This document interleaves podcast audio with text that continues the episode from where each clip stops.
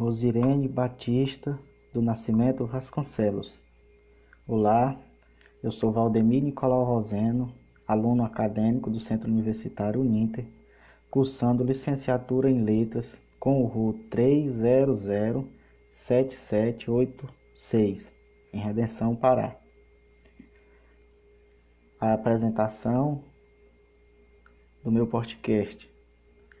Personagem feminina escolhida para o trabalho. A personagem que eu escolhi para a abordagem foi a Dona Rosirene Batista do Nascimento Vasconcelos.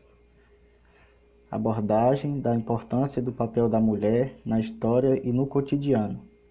As mulheres sempre foram vistas com inferioridade em relação aos homens e até mesmo no meio social, desde a antiguidade, exercendo um papel apenas de esposa e submissa, desempenhando papéis sociais muito diferentes, devido ao fato de ser mulher e ter a fragilidade e muitas das vezes sendo vista como preconceito em áreas de trabalhos e era pautado uma ideia social de que a mulher deveria ser dependente do marido e não poderia é, interromper os cuidados familiares.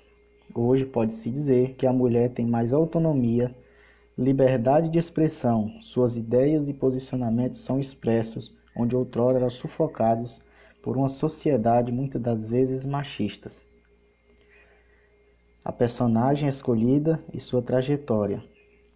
Rosirene Batista, do Nascimento Vasconcelos, numa, nascida no Maranhão em 1960, ainda viva, foi uma grande catequista religiosa.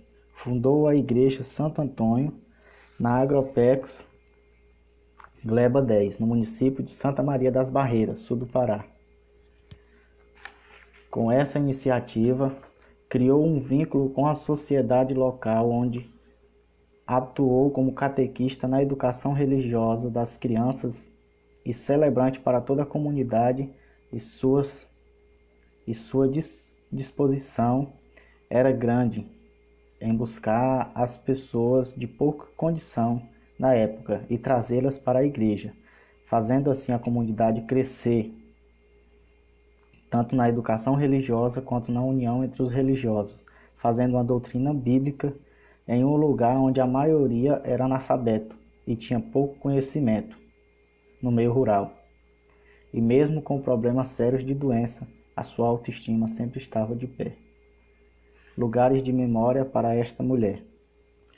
Hoje, o que ficou de memória é apenas a igreja, que, por iniciativa e dedicação de Dona Rosirene, se transformou em uma comunidade que até hoje tem ensinamentos religiosos.